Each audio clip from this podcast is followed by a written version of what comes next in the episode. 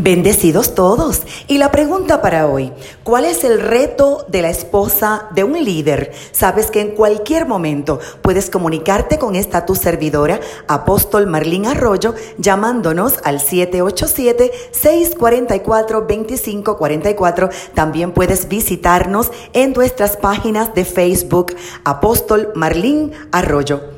La Biblia nos enseña que en un matrimonio la mujer debe ser una muralla de protección para su esposo. Leamos Jeremías capítulo 31 versículo 22 que cita, porque el Señor ha creado algo nuevo en la tierra. La mujer rodeará al hombre. Y aunque este texto se aplica a Israel y su relación con Jehová, también es aplicable a la relación entre un hombre y una mujer. También cita Cantares capítulo 8 versículo 9. Si ella es una muralla, edificaremos sobre él un palacio de plata. De hecho, en Génesis, la serpiente no tuvo acceso al hombre hasta que tentó e hizo caer a la mujer. Una esposa muro detiene el avance de cualquier serpiente. Las mujeres nos caracterizamos por tener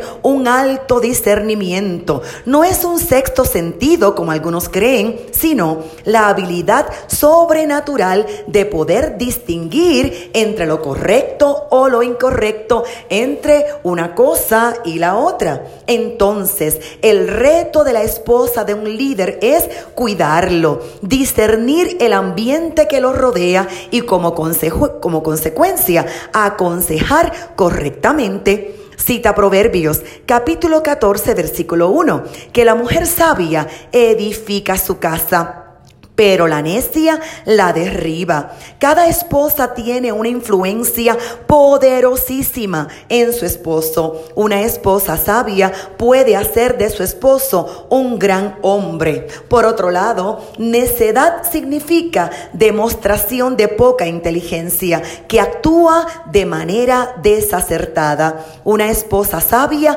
da consejos acertados e inteligentes para que su esposo sea acertado se destaque y no sea avergonzado.